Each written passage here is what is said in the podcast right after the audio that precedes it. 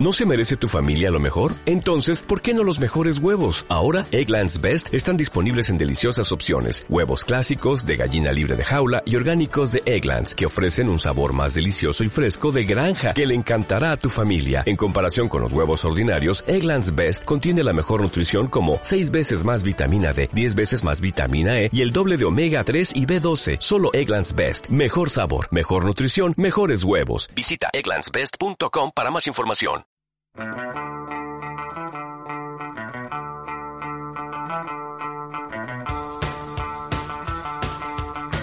Buenas tardes, están escuchando Radio Alagón en la 107.4. Hoy es viernes 5 de marzo y esta tarde escucharemos un relato de Sarilis Montoro, la hospedería de Mer Anthony. Disfrutaremos también de unos poemas pertenecientes al proyecto Versos entre Faldas, cortesía de la biblioteca y del aula de adultos de aquí de Alagón. Jesús Higueras nos presentará unos temas de Beret y llega un nuevo capítulo de la mitología clásica de la mano de Isabel Portero y Ángel Marquina. Como ven, un programa cargado de propuestas. Antes de comenzar, comentamos la agenda cultural para este fin de semana que recoge el espíritu del 8 de marzo con actividades organizadas por la coordinadora 8M de la Ribera Alta del Ebro. Mañana sábado a las 12 del mediodía en la Plaza de España, las mujeres de ANFA decorarán los árboles con ganchillo. A las 5 y media de la tarde se desarrolla en el Auditorio Arcón una mesa redonda sobre la mujer en el trabajo, pasado, presente y futuro.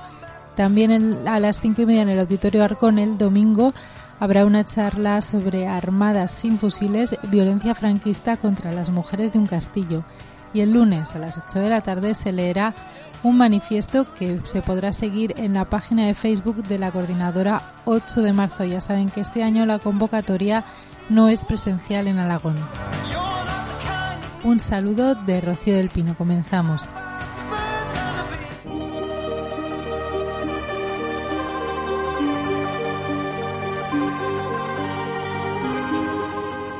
Relatos Abuela Pluma con Sarilis Montoro.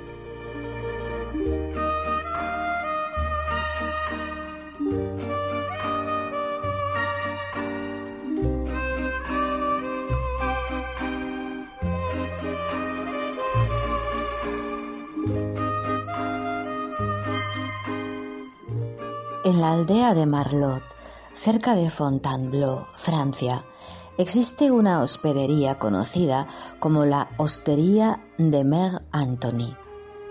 Un atardecer, cuando el aleteo de las mariposas y el trino de las aves jugaban caprichosamente con las notas musicales sin respetar ritmos ni acordes, decidieron reunirse en dicha hostería unos seres mortales a los que les hechizaba jugar con los colores sobre lienzos.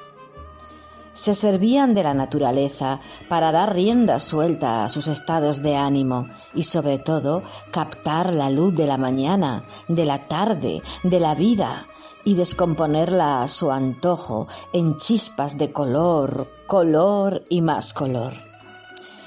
En este especial atardecer, dos pintores a los que los señores académicos del color calificaban de chapuceros e infantiles, se encontraban en la hostería sentados alrededor de una mesa frente a frente.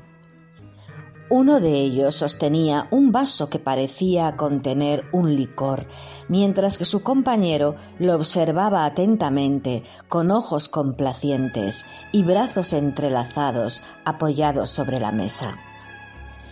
Un tercer personaje se encontraba de pie, escuchando con gesto circunspecto la conversación que mantenían los que permanecían sentados. Sobre la mesa había un famoso periódico, El Suceso, del que sin duda alguna los tertulianos comentaban lo que parecía ser una crítica favorable a esos pintores enloquecidos por jugar al gato y al ratón con los efectos de la luz sobre el color y viceversa. Hasta aquí podríamos decir que en la hostería no ocurría nada extraño, nada que no saliera de lo habitual.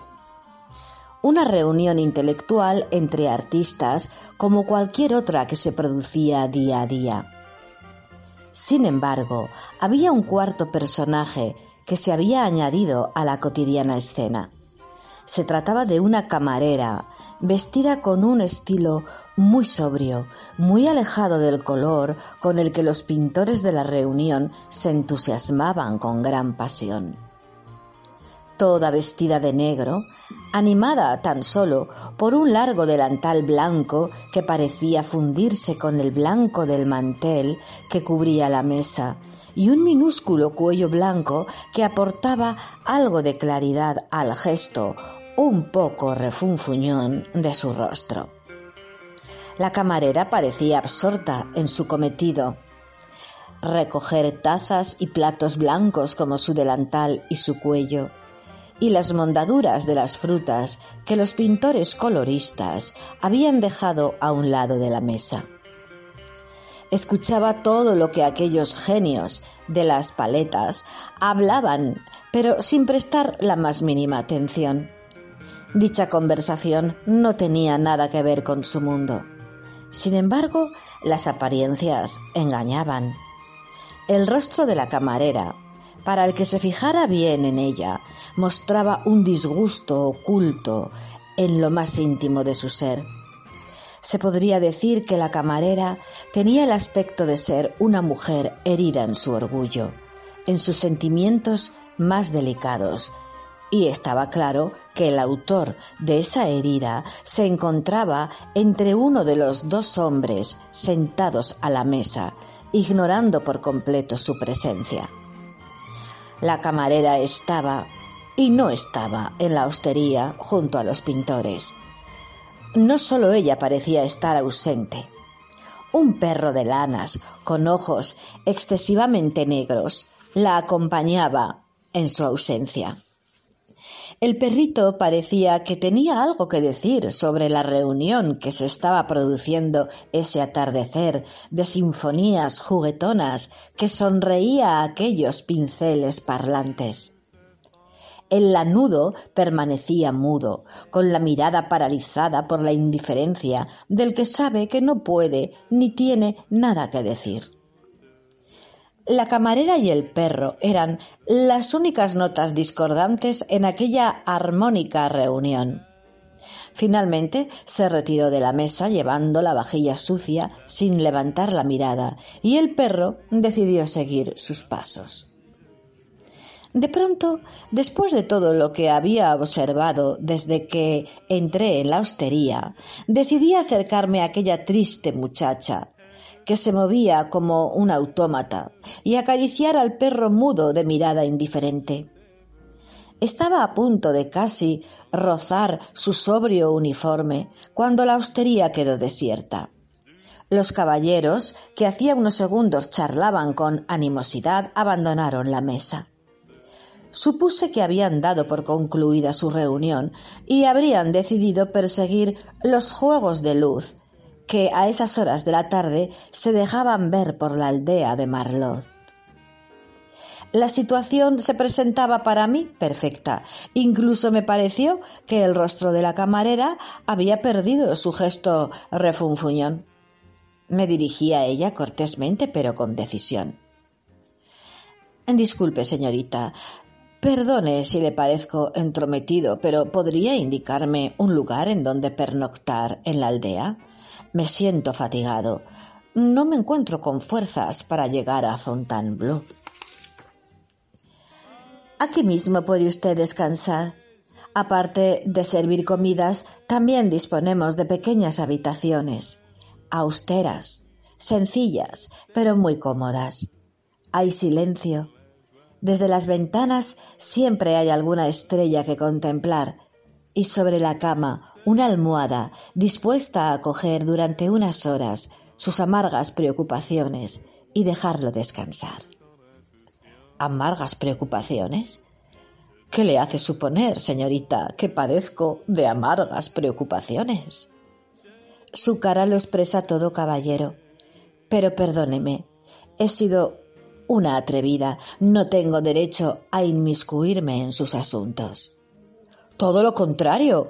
Usted es la que ha de perdonarme a mí, pues la he estado observando desde que entré en la hostería y me ha llamado la atención su cara. Su gesto refunfuñón, disgustado. Tengo la impresión de que alguien la ha ofendido e incluso me atrevería a afirmar que el causante de su tristeza se encontraba entre alguno de los caballeros que charlaban alegres sobre el color, la luz, los paisajes. ¿Estoy en lo cierto? Si es así, le pido de nuevo disculpas, pero no he podido evitarlo.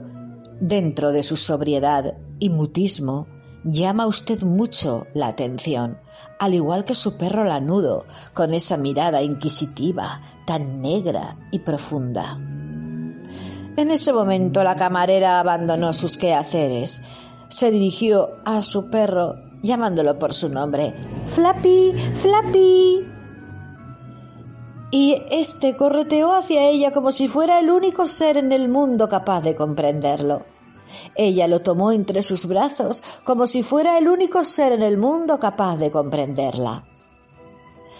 Caballero, ¿es usted un gran observador? Ha dado en la diana. Sí, señor. Uno de esos individuos me ha rechazado. Me ha eliminado de su retina, de su paleta de colores no soy digna de su pincel porque dice que estoy desprovista de luz, que solo desprendo oscuridad, que mi silueta es aburrida y mi perro lanudo está siempre tristón y apagado. Soy un derroche de negrura y lo peor de todo, caballero, es que creo que tiene toda la razón. Son pintores enamorados de la luz y nunca se fijarían en mí y si lo hacen tan solo sería para ignorarme o salir huyendo. ¿Qué le parece, caballero? ¿Tengo o no tengo motivos para estar con gesto refunfuñón? Si quiere que le sea sincero, señorita, no solo tiene motivos para tener gesto refunfuñón, según sus palabras.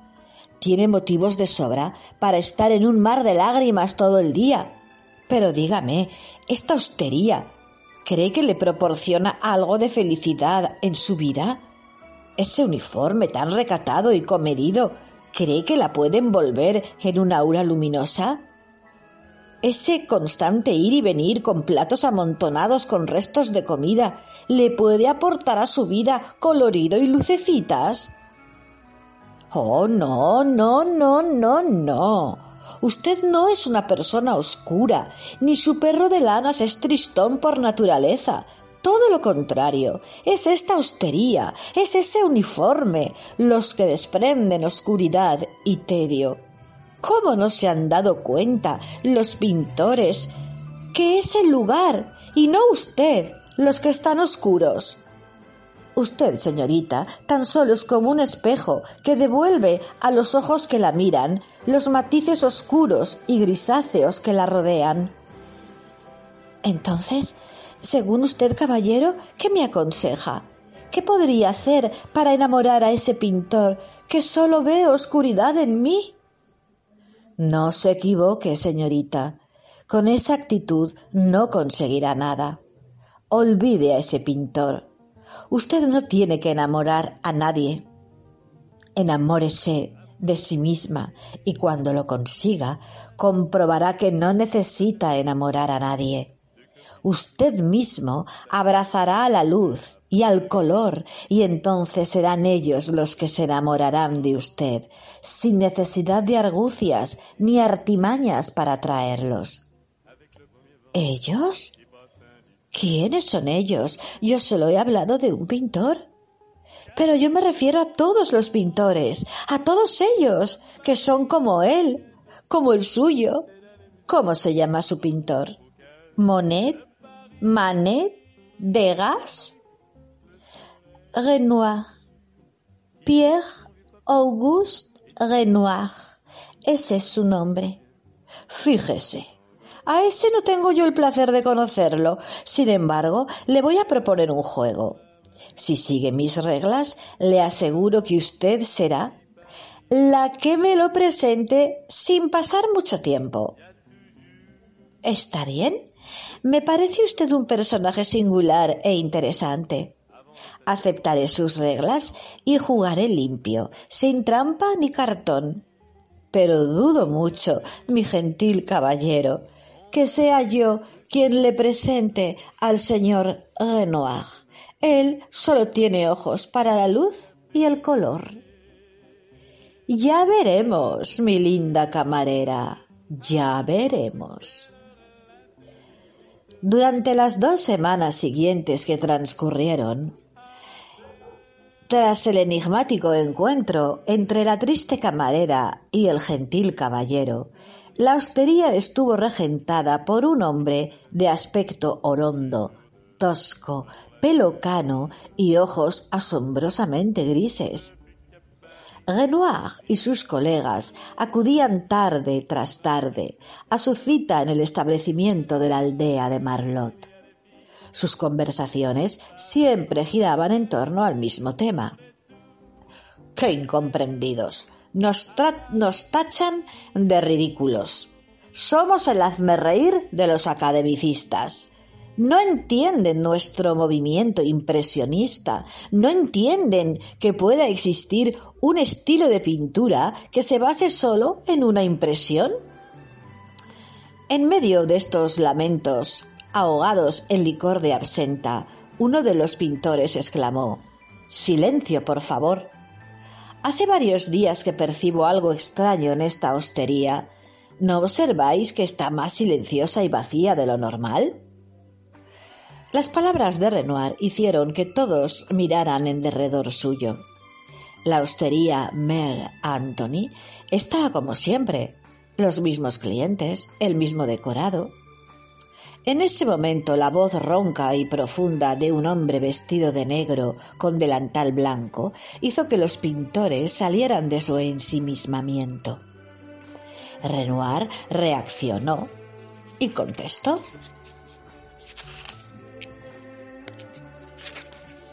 Perdone, eh, no queremos nada. Estamos esperando a que nos atienda la señorita Aline.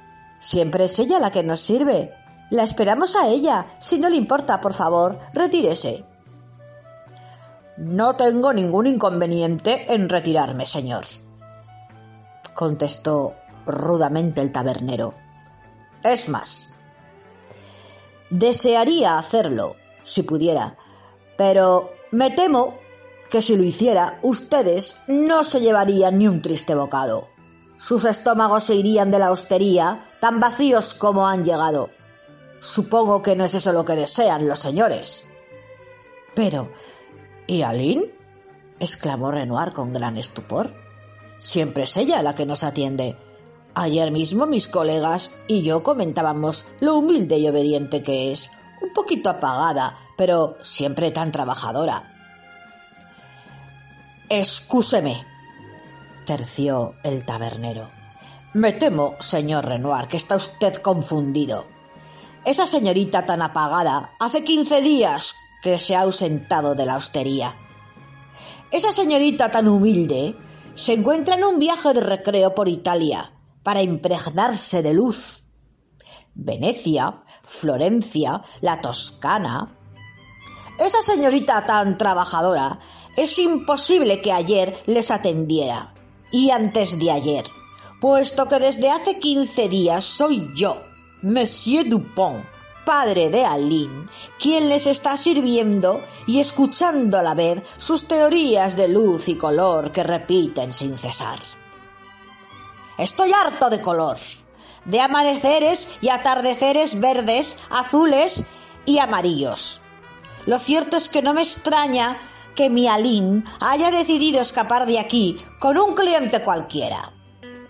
La tenían que tener aburrida de tanto color. En ese preciso instante, la puerta de la hostería de la aldea de Marlot se abrió de par en par una potente ráfaga de luz invadió la estancia. El arco iris, con sus siete colores, suavemente ligados entre sí, había tomado la forma de una delicada mujer. Sí, el arco iris se ofrecía a aquellos pintores en una aldea perdida de Francia con un rostro de mujer.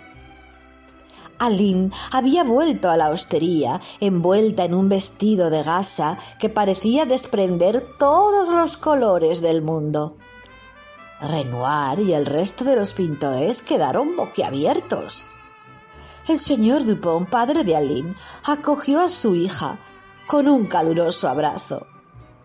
Aline, ma fille, très jolie, très jolie.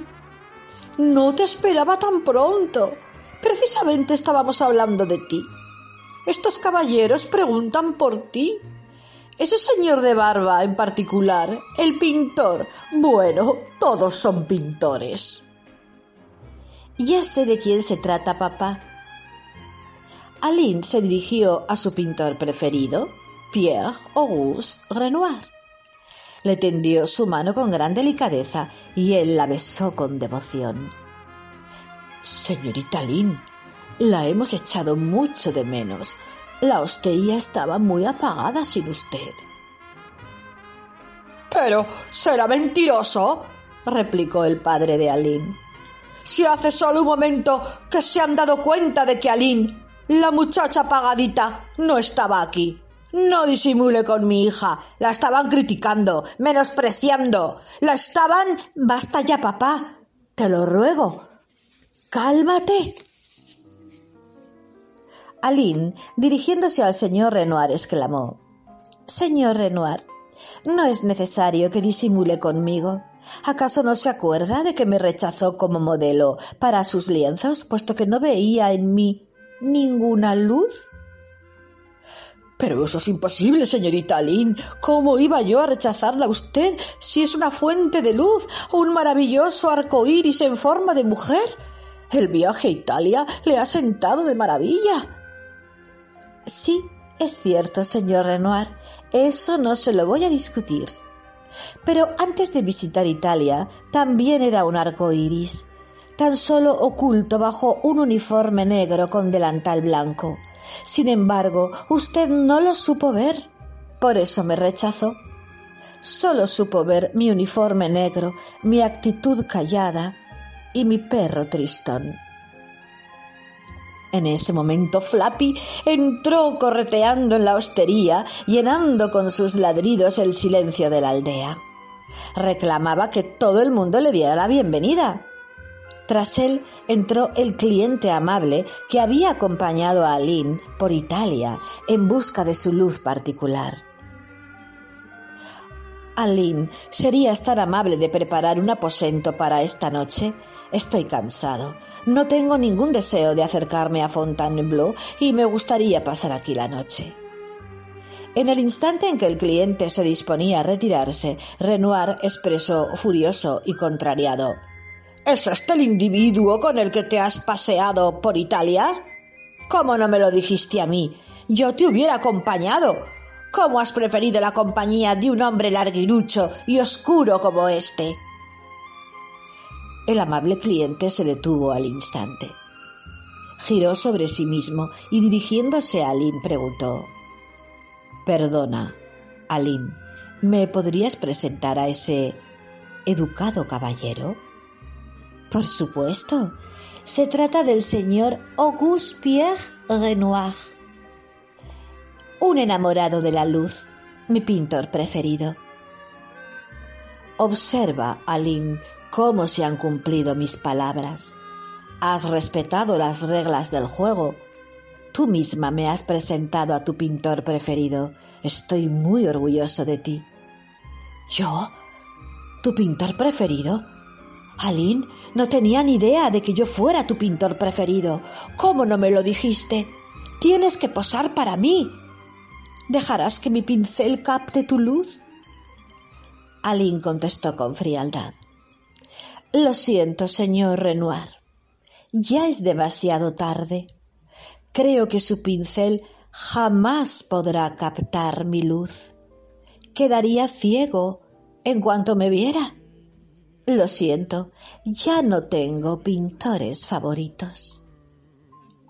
Aline y el amable cliente se retiraron a descansar. Pasarían la noche en la aldea de Marlot, en la hostería de Meg Anthony, contemplando la luz de cualquier estrella que esa noche estuviera dispuesta a dejarse observar desde el oscuro firmamento.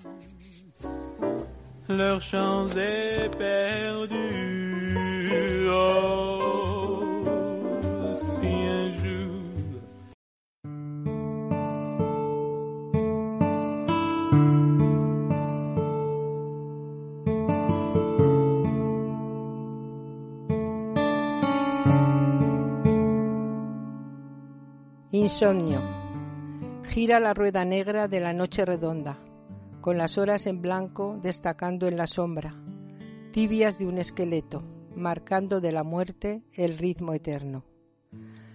Ay, la lenta agonía de las horas sin sueño, vagando enloquecidas. Blancas horas perdidas en el camino negro, como almas que no encuentran en su vagar inquieto el reposo que ansía su espíritu cansado y lastimero. Angustia torturante contando hasta la aurora, las lentas campanadas gemidoras. Pensamientos de ronda cantando a la mañana, con quejas y suspiros anhelantes. Ay, la luz blanca del alba, cómo espera el insomnio vagando por la sombra la dicha de encontrarte. Amparo Abad.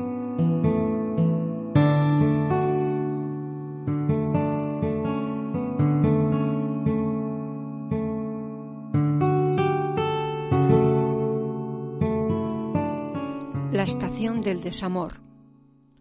Ni un leve sonido lo denuncia, pero es cierto. En la humilde geografía de mi cuerpo empieza ya la estación del desamor. Voy desamando tenuemente lo que tanto quise volviendo. Voy volviendo al mundo la ilusión que me prestó. Las luces dentro del alma se amortiguan. Las pasiones una a una palidecen. En el mullido lugar de las ansias vivas veo clavados los antiguos incentivos. Penas, hoy que no fueron penas, lágrimas sin motivo. Heridas que no estaban donde entonces supuse, y la terrible zarpada dolorosa que ahora entiendo no dañó. Me aparto con ternura y me contemplo, trozo a trozo de mí, palpitando en lo desprendido, en aquello que renuncio y me desnuda, y me digo que es la hora de llorar, porque nada tengo, y advierto que es hoy y no ayer, en este grave minuto de renuncia y de abandono de todos mis sentidos impensados, que es en este principio justo del desamor, cuando ciertamente estoy amando. Carmen Barbera.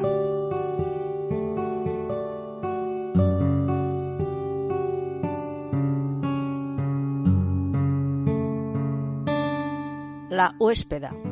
Sin comerlo ni beberlo, nos han encerrado en el cuarto oscuro, la vida.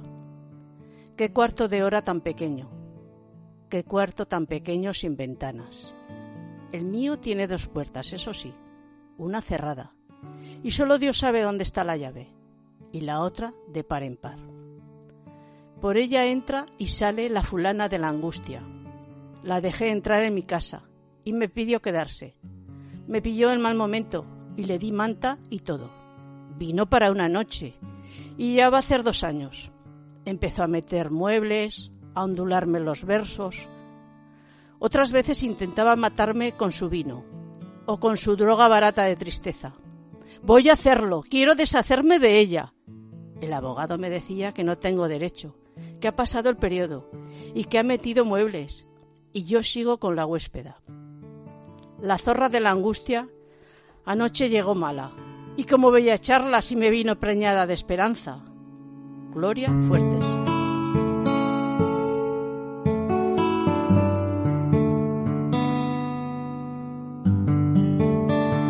Levemente. No te pesaré apenas. Cruzaré levemente. Pasaré muy pronto.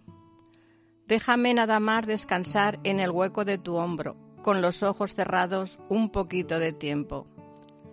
Sumergirme en tu voz y escucharte plenamente. Comprobar que aún me quedan piel y sueños. Bañarme en esa clara ternura que derramas. Colmarte de todo lo que tenga. Después seguiré andando detrás de mi quimera todo lo largamente que sea necesario y por todos los caminos. Recógeme en tus brazos un instante, regálame unas horas para vivir de nuevo. Estoy sola y cansada, solo pido un momento. No te pesaré nada. Carolina Dantín.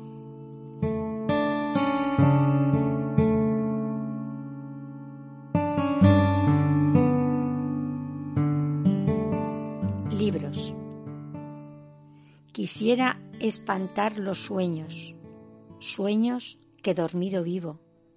Volad, ideas, volad. Salid, pájaros del nido. ¿Qué hacéis quietos? ¿Para qué mi espíritu os prestó auxilio? Pues prisioneros no sois, quiero que voléis lúcidos, con mantos de terciopelo y cantoneras de brillo, pequeños, cual relicarios como brillantes, pulidos, perfumados cual jazmines y como rosas magníficos. Volad, ideas, volad, salir pájaros del nido. Quiero al mundo dar mi alma guardada dentro de un libro. Aurora Rodríguez Alonso.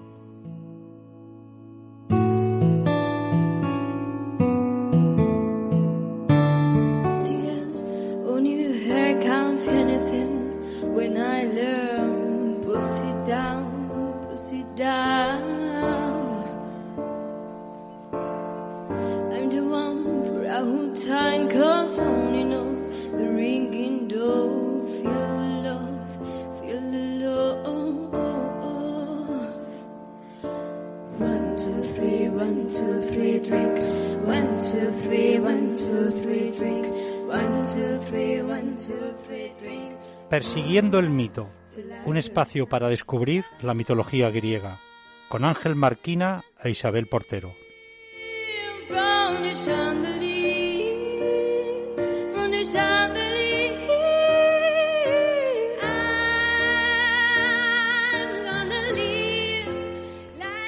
Ángel, Isabel, muy buenas tardes. Bienvenidos a Radio Alagón. Muy buenas tardes, Rocío. Buenas tardes, Rocío. Ángel y Isabel recordamos a los oyentes que son nuestros expertos en cultura clásica y que gracias a ellos conocemos un poco más nuestra historia, de dónde venimos y dónde nació esta, esta cultura grecorromana que, de la que todavía bebemos. Así que, pues, a ver, ¿qué, vamos a aprender hoy? Contadnos. Pues mira, hoy venimos a deciros que la mitología grecorromana fue la primera novela dramática de la historia. Y es justamente eso lo que la hace tan atractiva y apasionante.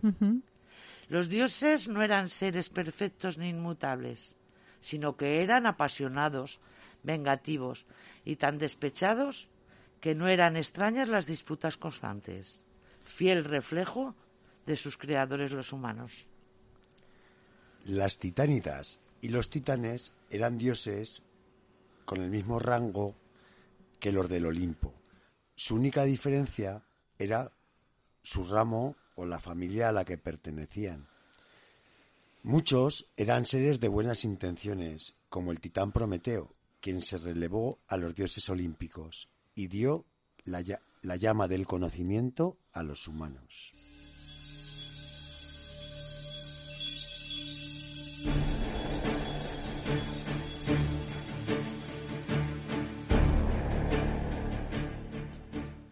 Para poner una imagen a esta historia, se nos ha ocurrido que no hay mejor imagen que la de que pintó don Francisco de Goya y Lucientes, Saturno devorando a sus hijos.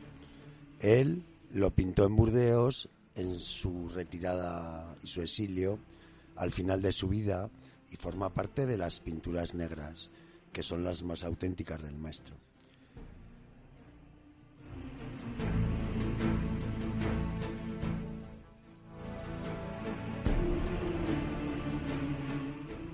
El nacimiento de los dioses. Urano, el cielo, y Gaea, la tierra, quienes sorprendentemente crecieron más poderosos que sus padres, tomarían el trono para reinar por su cuenta. Sin embargo, como si existiera una oscura maldición entre los dioses helénicos, la traición prontamente se haría presente en sus vidas. De la unión de Urano y Gadrea nacen nueve titánidas y nueve titanes. Estos hijos enormes serían tan fuertes que su padre queda aterrorizado solo con verlos, por lo que precavidamente decide desterrarlos del Olimpo y enviarlos a Tártaro. Pero Gaea, cuyo instinto maternal se apodera de ella, no soportaría escuchar el llanto de sus hijos encerrados, y a espaldas de Urano desciende al Tártaro para, conspirar con sus hijos y salvarlos de tan cruel destino. De los participantes, solo el titán Cronos, Saturno, Tiempo, tendría el valor suficiente como para ir contra su padre. Gaea, con caricias de madre y un agudo discurso, le convencería de que la única manera de terminar con el terror a su padre era matándolo, por lo que tras proveerle de una imponente guadaña, lo envía a asesinarle.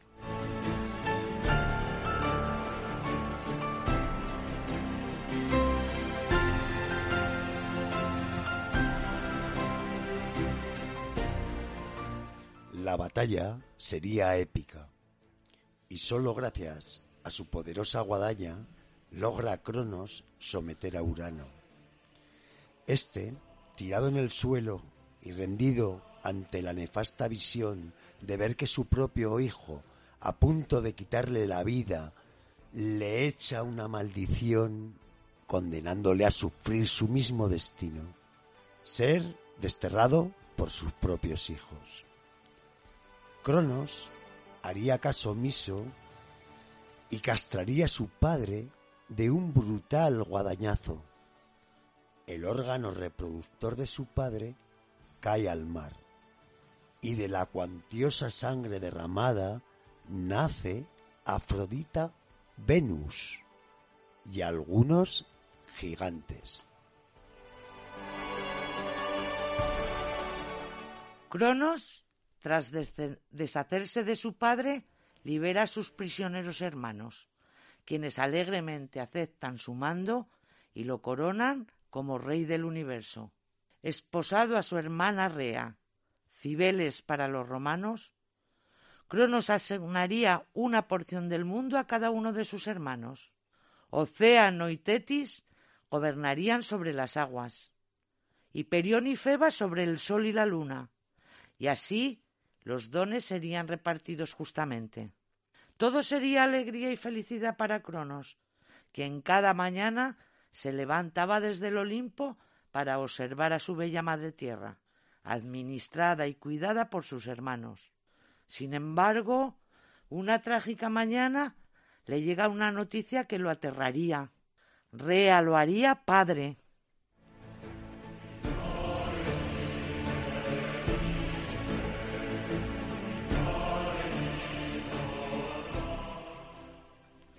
Recuerdo de la maldición comenzaría a pasar por su mente como una carroza de guerra en llamas, y tan certero como una flecha envenenada clavada en el pecho, Cronos, deseoso de mantener el poder, decide asesinar a su hijo.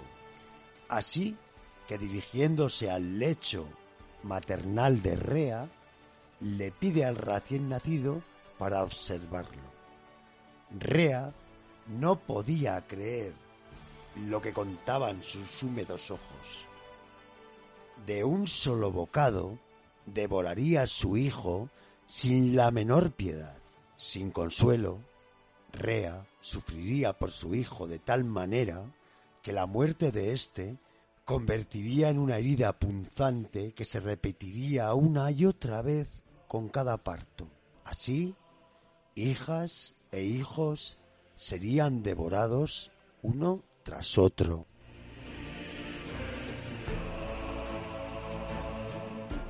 No obstante, Rea haría un intento desesperado por salvar a su hijo menor y más amado, Zeus, Júpiter. Vistiendo una piedra con un pañal, le entregaría a Cronos el falso recién nacido, y éste, ciego por la desesperación de no darle una segunda oportunidad a su hijo de cumplir el presagio de su destronado padre, devoraría la piedra al instante ignorando la trampa.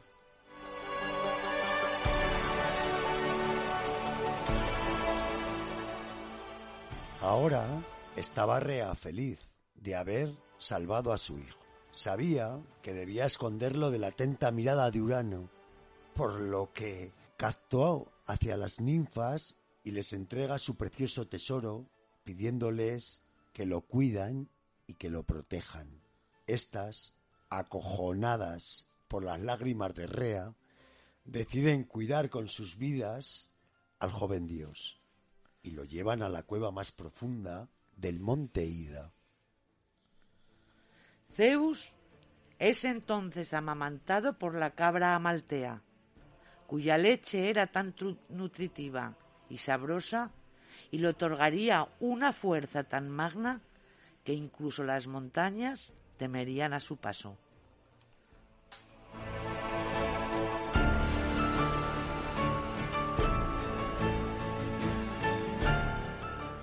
Cronos, ignorante de su hijo, permanecería conforme con su intento de eliminar la maldición de su padre, hasta que un día Zeus, hecho ya un hombre, lo buscaría para tomar venganza.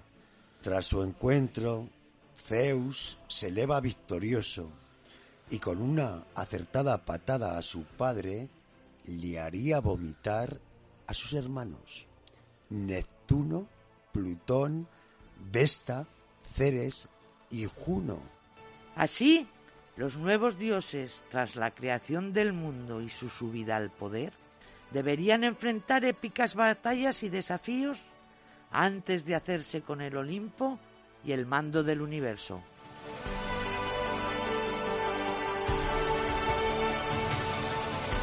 Saludamos a nuestro experto musical de los viernes. Muy buenas tardes, Jesús.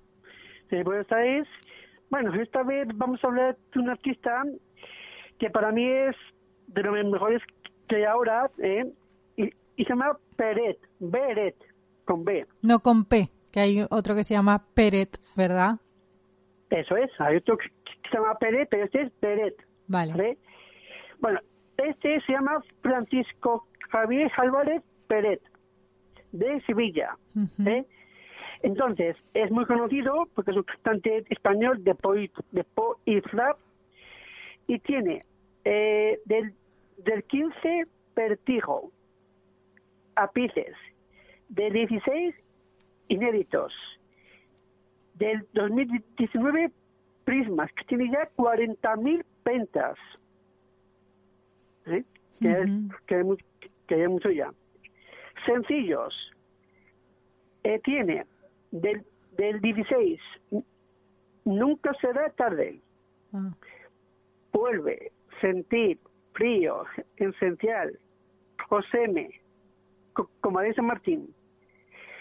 Corazón de piedra, lo siento, vuelve, ojalá, te echo de menos, me llama, me vas a ver, si por mí fuera, que es el número uno, ¿vale?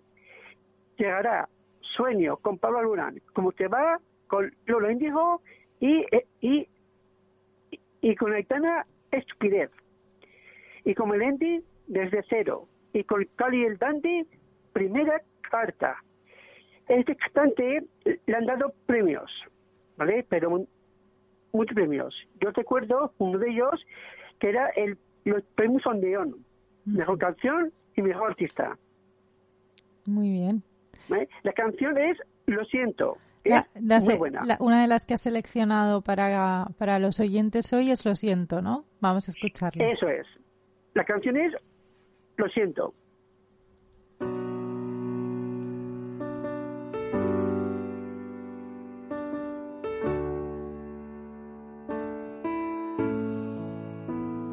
Siempre decías te irías si no quería bien. No luchar por lo que quieres solo tiene un nombre y se llama perder.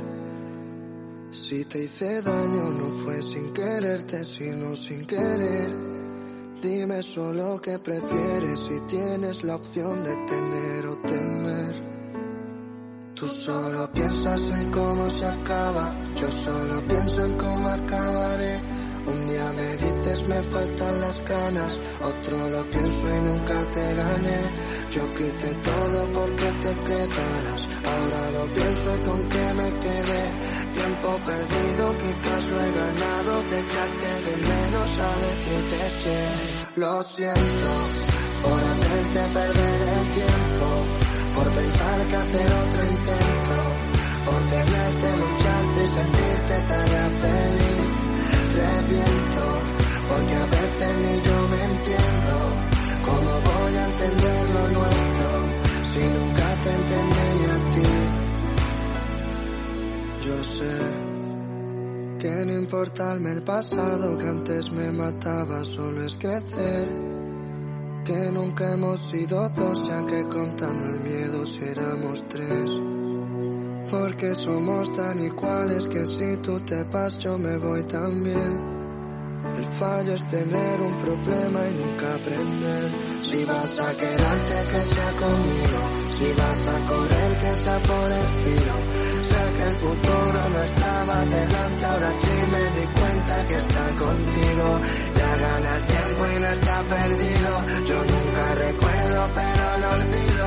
Existen más cartas que nunca se dieron porque ya no cuentas por quién he escrito.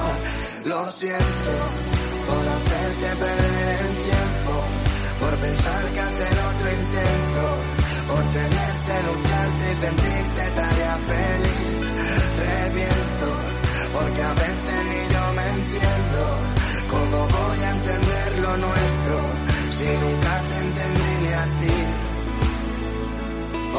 tus aciertos dirán dónde estás y tus fallos tan solo por dónde ir. ¿De qué me vale la cantidad si solo la intensidad va a hacerme feliz? Antes de hacer lo que va a destrozarnos, prefiero salvarte y hacerte a ti. Ya no comprendes que no puedo darte aquello que no tengo y no vive en mí.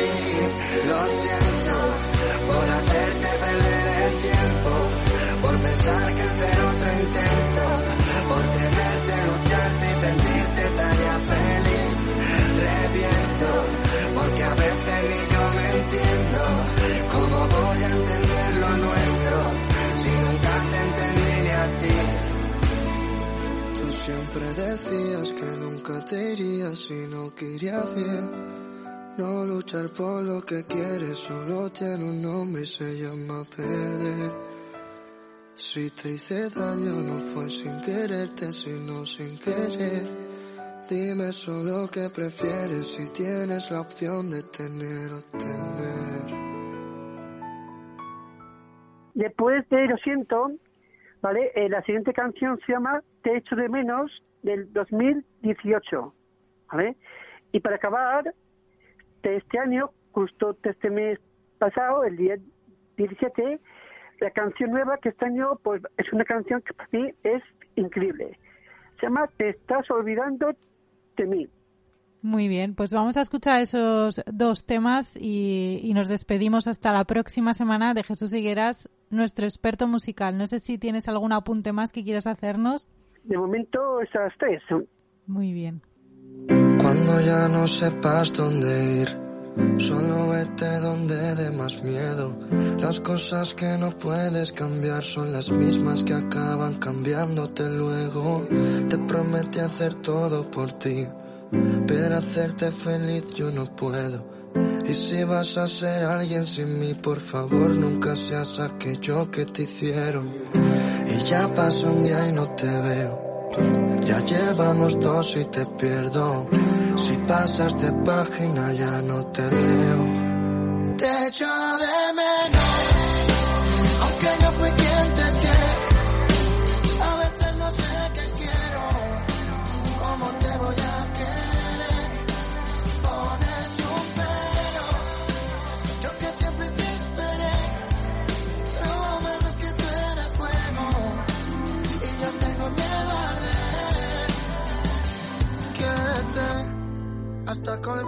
por qué no lo hacías.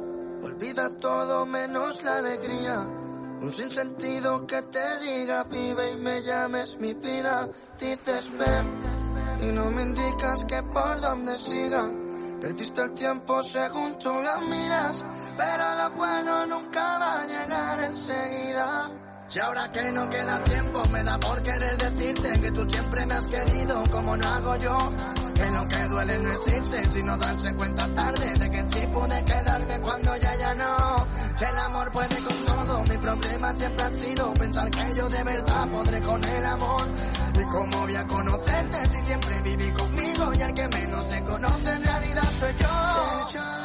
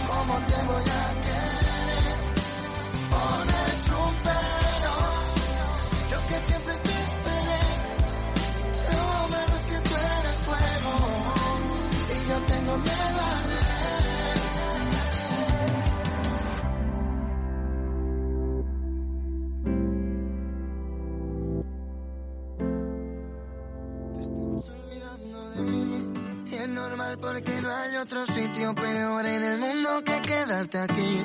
Porque tú te empeñaste en quererme a pesar de que nada te hiciese feliz.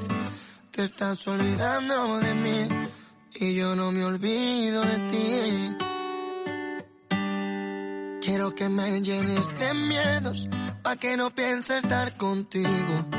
Intento sacarte defectos pa' poder dormir tranquilo. Porque si tuviera manera de poder beber de tu río sin que me lleve la marea, así que me anclaba contigo. Te estás olvidando de mí y es normal porque no hay otro sitio peor en el mundo que quedarte aquí. Porque tú te empeñaste en quererme a pesar de que nada te hiciese feliz. Te estás olvidando de mí y yo no me olvido de ti. Puedo decirte que lo tengo todo. Puedo negar que no me siento solo. Y vas a verme brillar como el oro. Pero nunca van a brillar mis ojos. Y me di cuenta que siempre he pensado en ti, pero nunca contigo. Si te quería coser, tú ya perdiste el hilo. Dejarte por sentirlo tiene sentido. Porque te quiero demasiado. Y eso lo sabes, vida mía. Y como no quieres que nada si veo que el barco se hundía. Porque para ti soy el malo. Y tú para mí eres mi vida. Porque la única verdad era mentirnos cada día. Te estás olvidando de mí y es normal porque no hay otro sitio peor en el mundo que quedarte aquí. Porque tú te empeñaste en quererme a pesar de que nada te hiciese feliz. Te estás olvidando de mí y yo no me olvido de ti. Porque siempre he estado ciego con la forma en que te miro. Y siempre sé que me quedo después de que me despido. Yo nunca pedí de más y tú eres más de lo que pido. Y vuelvo a releer tu libro, aunque ya me lo he leído. Porque te quiero demasiado, y eso lo sabes, vida mía. Y como no quieres que nada si que el barco se hundía. Porque para ti soy el malo y tú para mí eres mi vida. Porque la única verdad era mentirnos cada día. Te estás olvidando de mí. Dale más potencia a tu primavera con The Home Depot. Obtén una potencia similar a la de la gasolina para podar, recortar y soplar con el sistema OnePlus de 18 voltios de Ryobi desde solo 89 dólares. Potencia para podar un tercio de un acre con una carga. Potencia para recortar el césped que dura hasta dos horas. Y fuerza de soplado de 110 millas por hora. Todo con una batería intercambiable. Llévate el sistema inalámbrico OnePlus de 18 voltios de Ryobi. Solo en The Home Depot. Haces más. Logras más.